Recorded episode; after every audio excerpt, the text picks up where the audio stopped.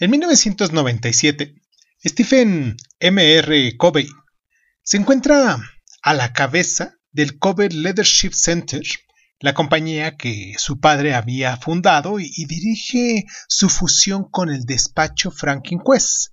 Stephen nos relata en esa ocasión. Yo pensaba que todo el mundo daba por sentada mi reputación y mi credibilidad, pero no era así, y aunque la mitad de los colaboradores confiaba en mí, la otra me miraba con desconfianza, asumiendo sencillamente que ocupaba un puesto directivo por ser el hijo de Stephen Covey. Tuve que tomar mis decisiones mucho más lentamente y todo ello estaba costando mucho tiempo, energía y por lo tanto dinero. Para mm, el directivo, este trance se convirtió en su experiencia más instructiva en cuanto a incremento de la confianza. Y, en efecto, aunque vivimos en una época marcada por una crisis de confianza devastadora en todos los niveles de la sociedad, tanto en la esfera pública como en la privada, este especialista mundial del liderazgo pretende demostrar que la confianza es un factor de desarrollo del rendimiento del que no puede prescindir ni, siquiera las organizaciones ni los individuos. Sobre todo, también afirma que cada uno de nosotros tiene el poder de generar y de restablecer la confianza existente o ya perdida. En un momento en el que las instituciones financieras internacionales multiplican los procedimientos farragosos y costosos para intentar reducir la desconfianza de los inversores, Stephen M. R. Covey publica una obra de desarrollo personal titulada El factor confianza, que ha convertido en, en una referencia para los responsables del mundo entero y de la cual hablaremos el día de hoy aquí en Crónicas Lunares. Yo soy Irving Sun. Espero que se encuentren muy muy bien. Los invito a que pues nos escuchen hoy y todos los días de la semana que, que tenemos algún programa en particular, con un tema en particular. Y pues nada, ¿qué tal si vamos a escuchar nuestro intro y comenzamos? Cierra los ojos, cierra los ojos, cierra los ojos. Si escuchas que alguien se acerca, no temas, todo estará bien.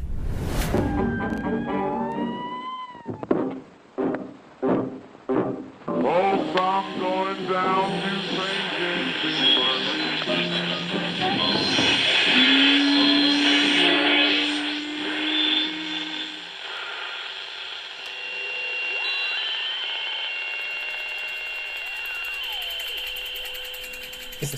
escuchando, escuchando Crónica, Crónica, Crónica el lugar, el lugar donde, donde, donde tus oídos. Bienvenido. Los padres de Stephen M. R. Covey se conocen en Irlanda, a donde viajan como misioneros de la Iglesia de Jesucristo de los Santos de los Últimos Días, cuyos adeptos son comúnmente llamados los mormones, además de las numerosas recompensas que jalonan su carrera de profesor y de hombre de negocios, Stephen R. Covey tiene nueve hijos y cerca de 70 nietos y bisnietos. De hecho, recibe el, premio de la paternidad National Fatherhood Award de la NFI, la National Fatherhood Initiative. Al igual que su padre, Stephen M. R. Covey Obtiene un MBA, un máster en Administración y Dirección de Empresas, que está escrito así eh, por sus siglas en inglés, en Harvard en el año de 1989.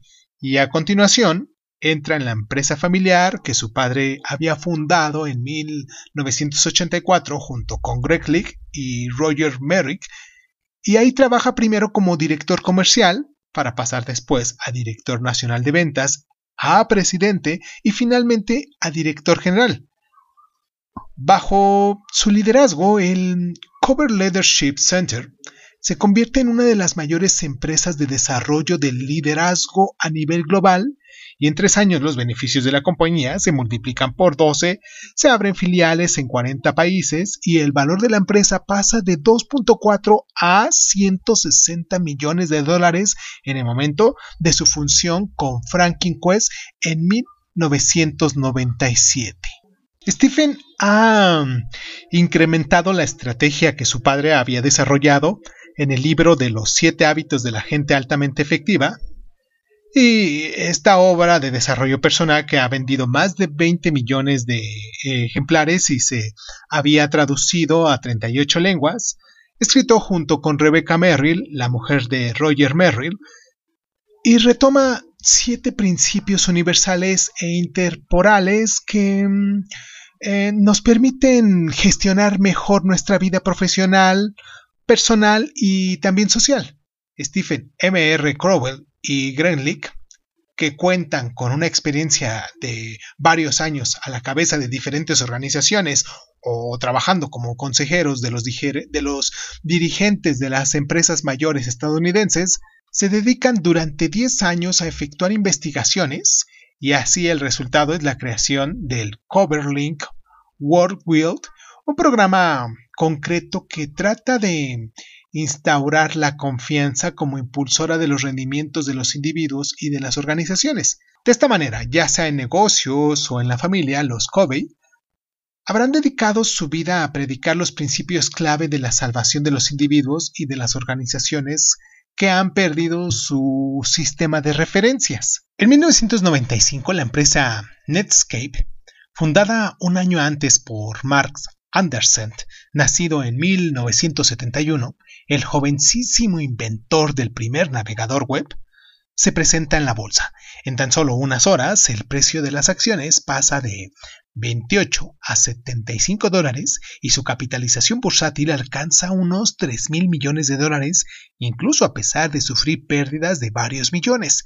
Entramos en la burbuja de las .com periodo de euforia en el que los inventores pondrán a disposición de las empresas emergentes medios colosales totalmente desmedidos en relación con su volumen de negocios o con sus beneficios reales. Así, Yahoo, Amazon o eBay forman parte de estos nuevos proyectos revolucionarios desde un punto de vista tecnológico, pero también económico. Internet trastoca los modos de comunicación y de producción permitiendo que se desmaterialice un gran número de procesos y que aumente considerablemente la eficacia de su producción. Esto genera la confianza ciega de los inversores que sueñan con reproducir el éxito fulgurante de Apple y de Microsoft en los años 70. Ya para 1999, el 79% de las salidas de la bolsa de empresas estadounidenses son compañías.com y un 80% de ellas sufren pérdidas en el momento de su entrada en la bolsa.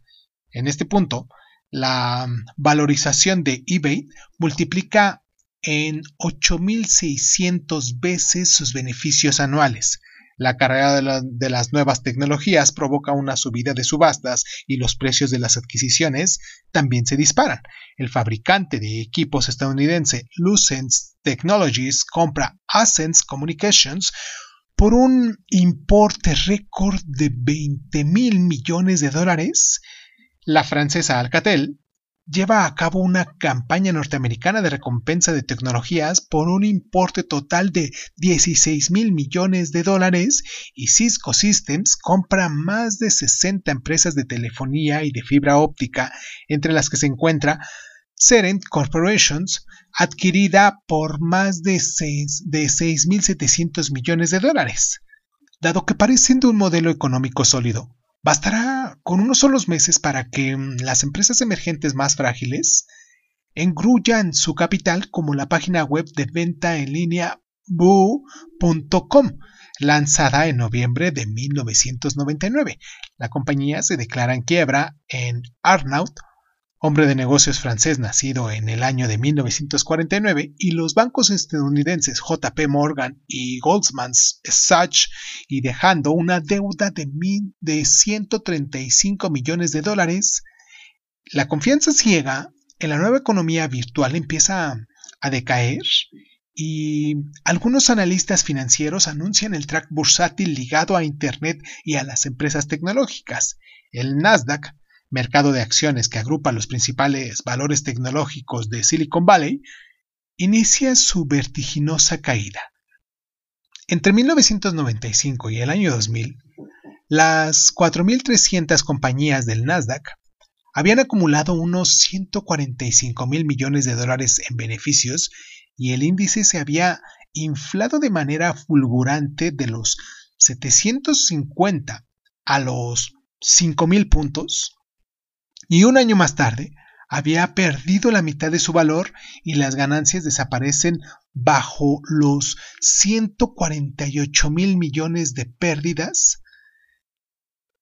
Ya para el 11 de septiembre del año 2001, Estados Unidos sufre una nueva serie de ataques terroristas que acaba con más de 3.000 muertos y que todo el mundo lo sabe aquí, aunque nos resulta calcular las consecuencias directas de estos atentados, la OCDE dedica en el año 2002 un capítulo de sus perspectivas económicas a las consecuencias económicas del terrorismo y estima pérdidas materiales valoradas en 14 mil millones de dólares para las empresas, 1.500 millones de dólares para el Estado de Nueva York y 700 millones de dólares a nivel federal.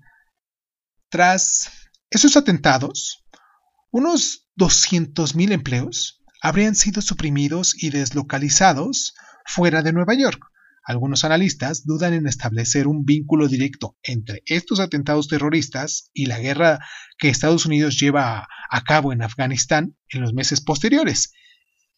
Pero bueno, ya sea como fuese, las numerosas operaciones militares y de seguridad que se implementan en la mayor parte de los países occidentales contribuyen a, mantener un clima de cierto temor, la mayor parte de los sectores de la economía ralentizados por el refuerzo de los controles fronterizos se ven afectados por una crisis de confianza y sufren, y sufren graves pérdidas. Según Stephen Bloomer, especialista en Cattermount McCain College en California, en el impacto económico del terrorismo, los ingresos que se dejan de percibir en el 2002 ascienden a unos 35 mil millones de dólares en aeronáutica y a 17 mil millones de dólares en turismo. Em, el crack bursátil del 2001 saca a la luz las prácticas fraudulentas de varios grandes grupos. Entre ellos, en diciembre, Enroll una de las mayores compañías estadounidenses a nivel bursátil, anuncia su quiebra arrastrando en su caída 5.000 empleos y los fondos de pensiones de unos 100.000 ahorradores. Al crear en los años 90 miles de empresas offshore cuyos resultados no estaban consolidados, el gigante estadounidense del gas pudo disimular pérdidas colosales con la bendición de la empresa auditora Arthur Andersen, que aprobaba sus cuentas anuales y en ese momento su capitalización bursátil se elevaba a 85 mil millones de dólares y se volatiza. En junio del 2002 es el turno de WorldCom, una empresa de telecomunicaciones estadounidenses que desaparece con 41 mil millones de deuda tras el mayor fraude contable de la historia estadounidense. El grupo declaró 11 mil millones de ingresos virtuales entre el año 2001 y 2002, de nuevo se pone en entredicho el trabajo de Arthur Andersen y finalmente el despacho será desmantelado a lo largo del año 2002 tras haber indemnizado a los acreedores de Enron por un importe de 60 millones de dólares. En ese mismo año, las auditorías que llevan a cabo la SEC, Securities and Exchange Commissions, creadas tras el crack bursátil de 1929 para regular y controlar los mercados financieros revelan que Xerox había escondido 6 mil millones de pérdidas entre el año de 1997 y el 2001. Y ya para terminar nuestro primer bloque e ir a la pausa, hablaremos de los escándalos que no se limitaban solamente a los Estados Unidos, eh, ya que tres meses después de haber confirmado a los administradores del grupo Vivendi Universal que el endeudamiento de la empresa no superaba los 8 mil millones de euros, su jefe Jean-Marie Marcia publica las mayores pérdidas jamás registradas por un grupo francés. 13.600 millones de euros solo para el ejercicio del año 2001. Dice en su libro, de Kobe, mientras los escándalos que amenazan al mundo de las empresas, las amenazas terroristas, las maniobras internas y la precariedad de las relaciones conyugales provocaron una caída en la confianza en casi todos los frentes, estoy convencido de que la capacidad para generar, desarrollar, otorgar y restaurar la confianza no solo es vital para nuestro bienestar personal e interpersonal, sino que es la competencia clave necesaria para la dirección de la nueva economía global. Vamos a hacer nuestra primera pausa aquí en el programa para meternos de lleno ya con el libro, este hoy este tema del cual estamos hablando, el libro del factor de confianza de Covey. Y pues nada, nos pueden, nos pueden seguir como Crónica Lunares de Sun en Facebook, en Instagram, en YouTube. Nos pueden dejar sus mensajes también en, en cronicalunares.sun.hotmail.com. Ahí nos pueden dejar sus, sus republic y pues recuerden que también nos pueden descargar en ebooks, en Anchor, en Breaker Audio, en Google Podcast, en Apple Podcast, en Overpress, en Radio Republic, en Spotify, en TuneIn, en YouTube. Bueno, en YouTube son de los, lugares donde también nos pueden dejar sus mensajitos. En SoundCloud, en Speaker y en iHeartRadio.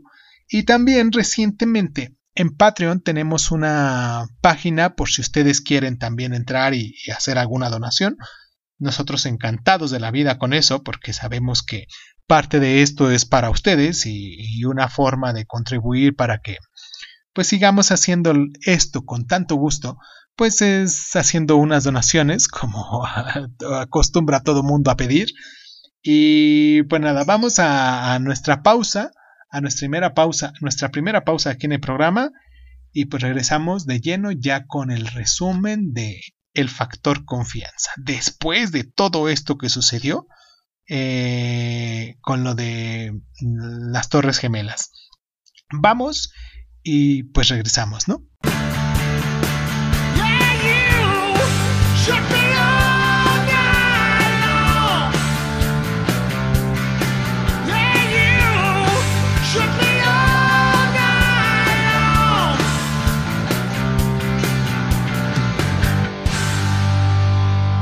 Confía en los hombres que te serán fieles, trátalos bien y ellos se mostrarán grandes. Ralph Waldo Emerson escritor y filósofo estadounidense. Al contrario de lo que se piensa, la confianza no solo está ligada a rasgos de la personalidad, sino también a competencias que permiten que obtengamos esos resultados. Así, nos es posible generar confianza y otorgarla, pero también restaurarla cuando ha sufrido algún revés. La pérdida de la confianza no es una fatalidad, puesto que tenemos un auténtico poder de acción sobre ella desarrollando ciertas competencias clave. Hablemos de los cuatro principios de la credibilidad. Dice en su libro, se trata de que nos convirtamos en personas dignas de confianza, tanto para nosotros mismos como para los demás. De que seamos personas creíbles, la credibilidad se basa en cuatro principios que cuando resultan inevitables van erosionando a la vez nuestra confianza en nosotros mismos y la que inspiramos a los demás. Covey utiliza un ejemplo de un árbol. Las raíces que no son visibles son la integridad. El tronco es la intención, las ramas son las capacidades que permiten producir y los frutos son los resultados concretos y cuantificables. La integridad se define como la capacidad para actuar en sintonía con nuestras convicciones, en perfecta armonía con nuestros discursos y requiere humildad y valentía para defender siempre nuestros principios antes de nuestro ego. Los problemas de integridad son los que más perjudican a la credibilidad. Juzgamos a los demás por sus actos y viceversa, de manera que todo el mundo saca conclusiones a través de su experiencia personal. Así, si mostramos nuestras intenciones, estamos trabajando para evitar malentendidos en la interpretación de nuestras decisiones y las motivaciones transparentes y basadas en el interés mutuo son la clave del éxito a un largo plazo, mientras que el engaño contribuye a desgastar la confianza de todas nuestras relaciones. Los demás nos otorgan su confianza por un trabajo preciso basándose en gran medida en nuestras capacidades, que éstas abarcan los talentos o aptitudes naturales de las cuales no siempre somos conscientes, pero de las que se deriva la mayor parte de nuestro rendimiento personal y profesional, lo que es la carisma, la organización, la pedagogía, entre tantas otras cosas. Otro de los puntos es las actitudes, es decir, los esquemas comportamentales que mm, condicionan nuestra forma de ser y de ver las cosas de manera más o menos productiva, como dice, voy a trabajar porque estoy obligado contra voy a trabajar para contribuir en la creación de valor. Las actitudes generadas por ambas motivaciones serán completamente distintas. ¿Sí me explico? Otro de los puntos son las habilidades, que son las competencias que necesitamos tanto ahora como en el futuro y que por las cuales debemos seguir un aprendizaje permanente, puesto que mientras que el talento es terreno fértil, la competencia tiene fecha de caducidad. Un punto más son los conocimientos, es decir, nuestro nivel de comprensión en un ámbito determinado que requiere que mantengamos un ritmo de aprendizaje constante en la empresa, la formación colectiva o la transmisión de conocimientos. Y por último, el estilo de gestión. Existen tantos como manager en el mundo de los negocios que es fundamental que encontremos un enfoque personal eficaz a largo plazo que permita conservar la credibilidad y la confianza. Si el árbol no produce ningún resultado, significa que es estéril y por lo tanto el proceso es en vano. No resultará creíble para el mundo exterior si lo viéramos de algún modo. Sin embargo, no tengas en cuenta únicamente los resultados financieros. El primer objetivo en una empresa es el crecimiento, y este solo se puede tener cuando se toman riesgos financieros. En los negocios ocurre como en el amor. Más allá de las palabras, lo que cuentan son los actos, que nuestro entorno se encarga de ser juzgados. No obstante, un comportamiento es un componente al que podemos renunciar o que podemos modificar, a veces cambiando simplemente nuestro discurso o nuestra mirada, y así Covey elabora una lista de 13 actitudes universales que nos permite mejorar nuestra capacidad para generar confianza tanto en nuestras relaciones personales como en las profesionales. Una de ellas, o la primera de ellas, diremos que es eh, que demostraremos la mm, franqueza. No intentemos maquillar nuestros fracasos. Evitemos retener información. La segunda es mostremos respeto por las personas y por su trabajo en todos los niveles de la organización. No descuidaremos los pequeños gestos, la educación y nos preocuparemos por los demás. La tercera es, seamos transparentes, abiertos y auténticos. Comunicaremos nuestras, nuestras intenciones. La cuarta es, admitiremos rápidamente lo que hemos provocado. Nos mostraremos humildes y sinceros, haremos todo lo posible por reparar los daños causados, si es que los hay. La quinta es demostraremos lealtad. Reconoceremos los méritos de los demás, felicitaremos de manera generosa, Evocaremos a los demás con respeto, nos dirigiremos directamente a la persona que tenemos en cuestión. La sexta es comunicaremos la información acerca de nuestro real, acerca de nuestro historial de resultados. Solo haremos promesas que podamos cumplir y anticiparemos las necesidades. La séptima es seguiremos aprendiendo. Pediremos feedback, o lo tendremos en cuenta. Correremos el riesgo de equivocarnos sin problema. Aprenderemos de nuestros errores. La octava es hablaremos de todo, incluidos los temas espinosos, sin tabú, claro, nos enfrentaremos a la realidad y, lo, y nos aplicaremos para resolver los problemas antes de que estos empeoren. La novena, definiremos previamente las expectativas, dejaremos claros los objetivos y los ajustaremos para que sean realistas y todas las partes obtengan algún beneficio con ellos.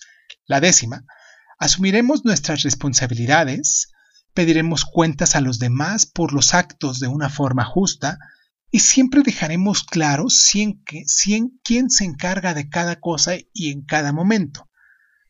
La décima primero. Em, nos pondremos en la piel del otro. Haremos el esfuerzo de entender su punto de vista. No pensaremos que tenemos todas las respuestas. Escucharemos nuestro propio instinto también. La décima segunda. Estableceremos, estableceremos compromisos realistas y los cumpliremos, ya sean implícitos o explícitos. Y guardaremos ciertos secretos. Y para terminar, la número 13. construiremos la confianza. Otorgaremos nuestra confianza de forma inteligente. Crearemos sinergias. No nos mostraremos desconfiados solo por miedo a correr ciertos riesgos. En una organización con un nivel bajo de confianza, los responsables tienden a centrarse en los comportamientos diarios sistemáticos y no en las estructuras y en los procesos internos que con ellos llegan. Sin embargo, si los métodos aplicados transmiten la desconfianza de los dirigentes, la confianza se ve directamente afectada. Por ello, hay que volver a los principios de la credibilidad de la organización para conciliar los valores de la empresa y los métodos de trabajo que derivan de ellos. La imagen que marca refleja la reputación de una organización, de un producto o incluso de un valor y tiene una influencia directa sobre todas las relaciones. Para incrementar el valor de una marca, esta debe tener una reputación de ser honesta, tener una cierta integridad, de preocuparse por aportar un servicio serio a sus clientes, lo que son las intenciones, de asociarse a calidad o incluso a experiencia, que son las capacidades, y de resultar eficaz en el mercado, que se demuestran los resultados. Una empresa sana se basa en una contribución, es decir, en la voluntad de crear valor. Stephen Coven cita a Adam Smith en este momento. El padre del liberalismo y autor de la riqueza de las naciones nos enseñó que la virtud internacional era la base de una economía próspera y que cuando una masa crítica de ciudadanos compite por su interés incluido en el marco de la virtud internacional, una mano invisible guía a la sociedad en una dirección que debe crear riqueza y prosperidad para todos. A nivel organizativo, la contribución es una necesidad económica. Además de los resultados financieros, el impacto medioambiental y social de las empresas representa una importante fuente de beneficios duraderos. Pero la ciudadanía global no puede terminar donde empieza esta industria. Al contrario, empieza por uno mismo y su familia antes de encontrar su aplicación en las organizaciones. Es una elección individual que compromete toda una vida entera. Stephen M. R. Covey parte de la siguiente premisa. Nunca la confianza había estado tan degradada como hoy en día.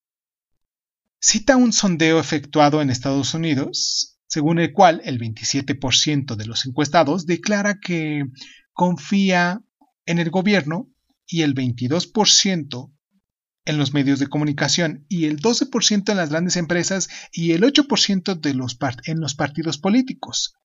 Solo el 51% de los empleados confía en sus directivos y únicamente el 36% considera que sus dirigentes son honestos e íntegros.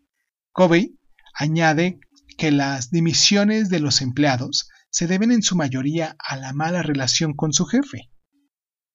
También observamos esta pérdida de confianza en la esfera privada, puesto que actualmente uno de cada dos matrimonios acaba en un divorcio, ¿no?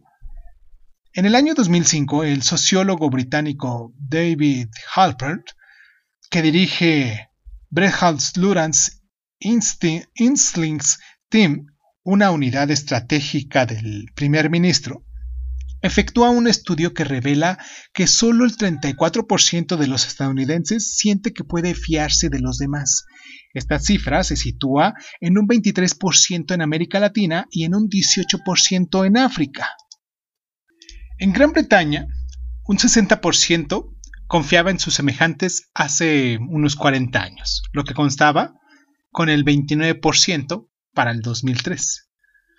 Aunque a primera vista la confianza puede parecer intangible, no cuantificable. Lo cierto es que afecta a dos factores muy concretos y evaluables, la velocidad y el coste de producción. Cuanto más disminuye la confianza, más se reduce la velocidad y más aumenta el coste y viceversa. Por ejemplo, para el año 2002, se adopta en Estados Unidos la ley Savanes-Oxley como respuesta a los escándalos financieros que salen a la luz mediante el crack bursátil del año anterior. Para restablecer la confianza de los mercados financieros hacia las empresas, éstas deben plegarse a unos procedimientos contables largos y costosos que, solo con sus cuatro primeros años, ya cuestan a las compañías 35 mil millones de dólares. Para Covey, la confianza es la variable escondida de la ecuación básica en gestión, que se resume de la siguiente manera. Estrategia por ejecución por confianza es igual a resultados. Dice, mi tesis es que, aunque está claro que una confianza elevada no servirá para salvar una estrategia mediocre, una confianza baja casi siempre hará fracasar una buena estrategia.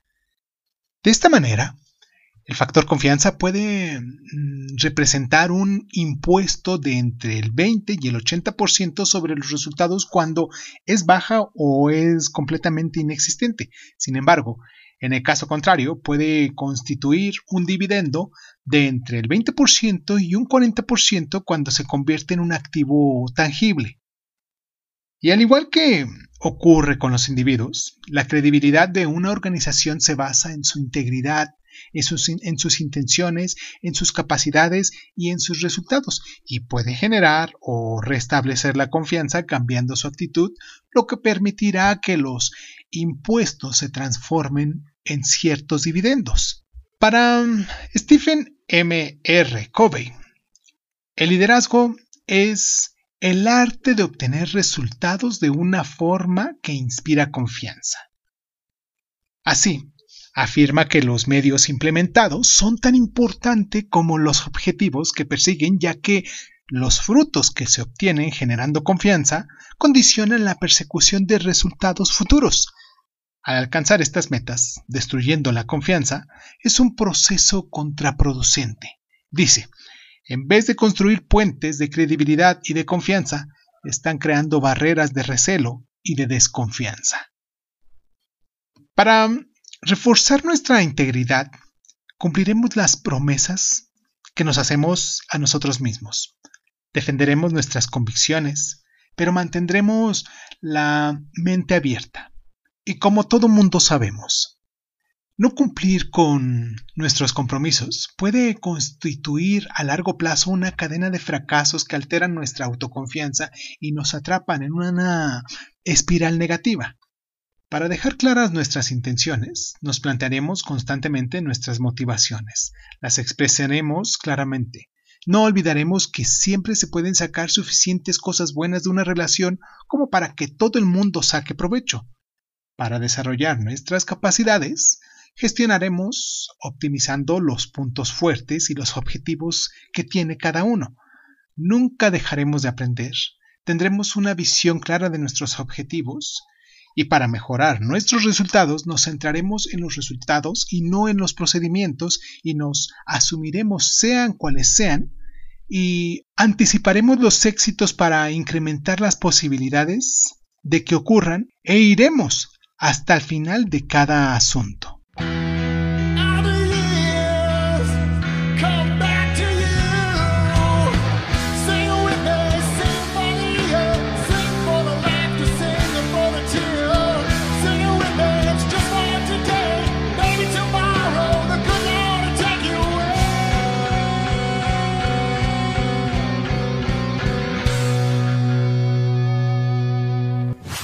El enfoque de Stephen M. R. Covey tiene poco revolucionario, ya que se basa en principios universales de sentido común para ayudarnos a mejorar nuestras relaciones de manera duradera, y de hecho, estos principios se aplican a cualquier tipo de organización, entienda como organización de individuos que colaboran para crear un valor, lo que es la familia, la escuela, los clubs, las empresas, las ONG, entre tantas otras cosas.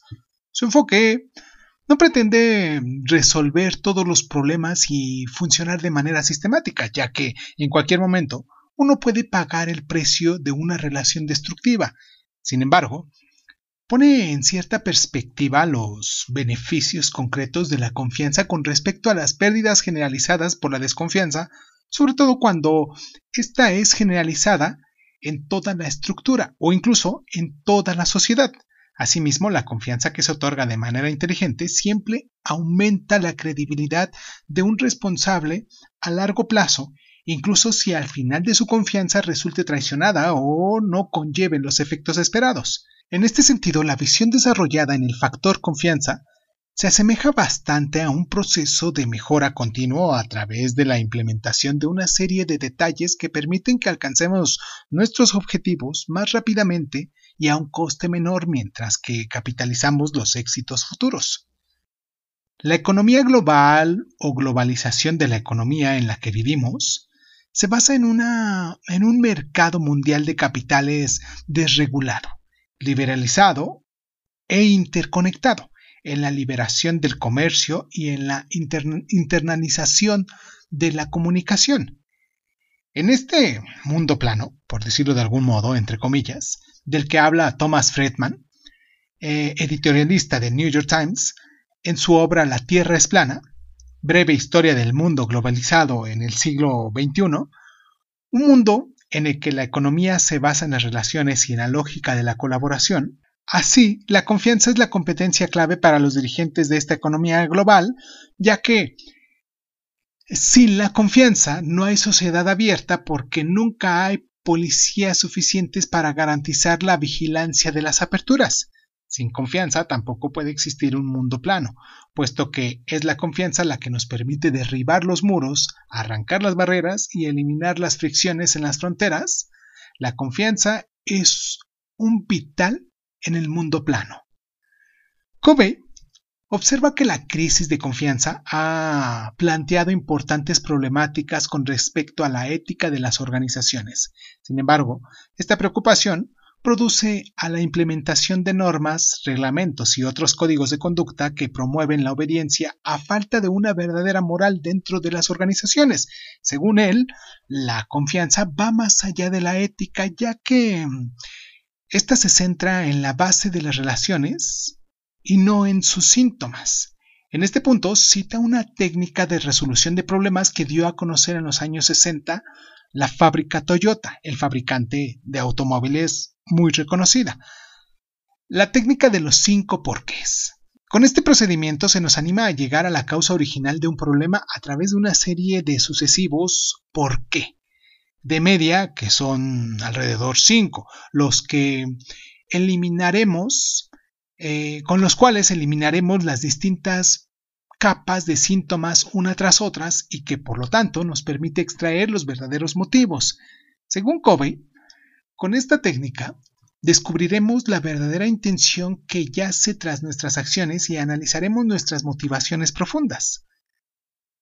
El principio de Peter escrito en el año de 1970 por los canadienses Lawrence J. Peter, profesor de, en psicología, y Raymond Hull, autor teatral y periodista, nos establece como un principio universal que en una jerarquía todo empleado tiende a ascender hasta su nivel de incompetencia.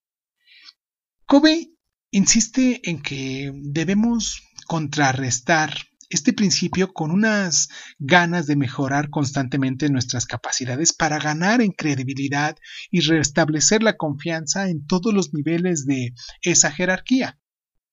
Y pues con esto vamos a hacer nuestra pausa para recomendarles a ustedes también nuestro programa para que pues se pongan en contacto con nosotros para que nos dejen sus mensajes en crónicalunares.hotmail.com de lo que llevamos ahorita del programa. Me gustaría mucho que nos escribieran, que nos mandaran sus inquietudes, que nos propusieran también temas, de, ¿por qué no? Eh, de los cuales poder hablar aquí para poder desarrollar aquí en el programa. Y pues nada, vamos a nuestra pausa y terminamos ya con nuestro resumen.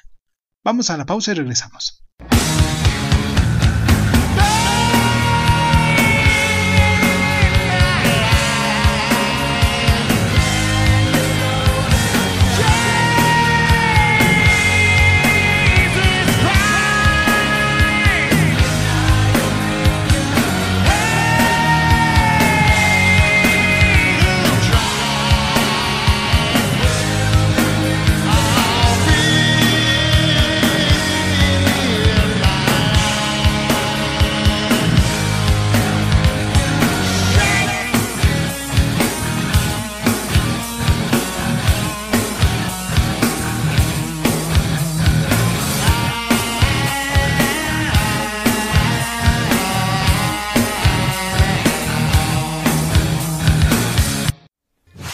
Hagamos rápidamente un pequeño resumen de lo que se habló el día de hoy.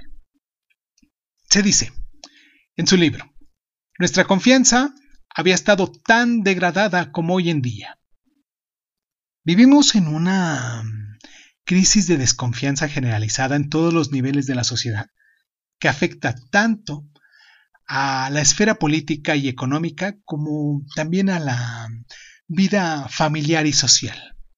Otro de los puntos destacables es la confianza, que es la competencia clave en nuestra economía global, dado que condiciona el éxito de las relaciones y las colaboraciones. Uno más, que es, aunque a primera vista puede parecer que la confianza es intangible y no cuantificable, siempre influyen dos factores absolutamente concretos y vulnerables, la velocidad y el coste. La confianza no solo está vinculada a rasgos de personalidad, sino también a competencias que permiten obtener esos resultados. Por tanto, es posible establecer la confianza, otorgarla y también restaurarla si, si ésta se ha visto dañada. La desconfianza genera un coste muy importante, en este caso son los impuestos, que puede suprimirse restableciendo la confianza e incluso puede transformarse en dividendos en un largo plazo. Y para terminar, según Covey, el liderazgo es el arte de obtener resultados de una forma que inspira confianza. Los medios que se implementan son tan importantes como los objetivos definidos, ya que los frutos que se obtienen generando confianza condicionan la obtención de los resultados futuros. Espero que ustedes me tengan la confianza para mandar sus mensajitos, para descargarnos, para seguirnos aquí en el programa, para que se suscriban con nosotros, ya sea que puedan este, calificarnos en Evox también, nos puedan dejar ahí un mensaje, o nos califiquen en Spotify. Recuerden que en su celular, si es que nos están escuchando en su móvil, también ahí en la parte donde está el nombre de Crónica Lunares, en la parte de abajo tiene una estrellita y ahí me gustaría mucho que ustedes nos otorgaran las estrellas que ustedes quisieran. Realmente por nosotros no hay ningún problema. Cualquier estrellita es bien recibida. Y pues mucho me gustaría que también tuvieran la confianza para poder em, presentarle este programa a, a, sus compañeros, a sus amigos de trabajo, quizás a sus familiares o simplemente postearlos en sus redes sociales. Y pues sin más ni más, les mando un abrazo muy caloroso. Los espero la próxima semana. Ahorita con el programa que tenemos aquí de Mercury Dice, que este es de, miércoles. Eh, este. Mm, ¿Algún pendiente que tuviéramos? A ver, déjenme revisar. Mm, no, creo que no tenemos ningún pendiente hasta el día de hoy. Espero que estén disfrutando el programa. Y si es así, pues como ya les dije, déjenme sus mensajes. Y pues nada, yo soy Irving Sun, esto es Crónica Lonares y pues muchísimas gracias, muchísimas gracias por estar.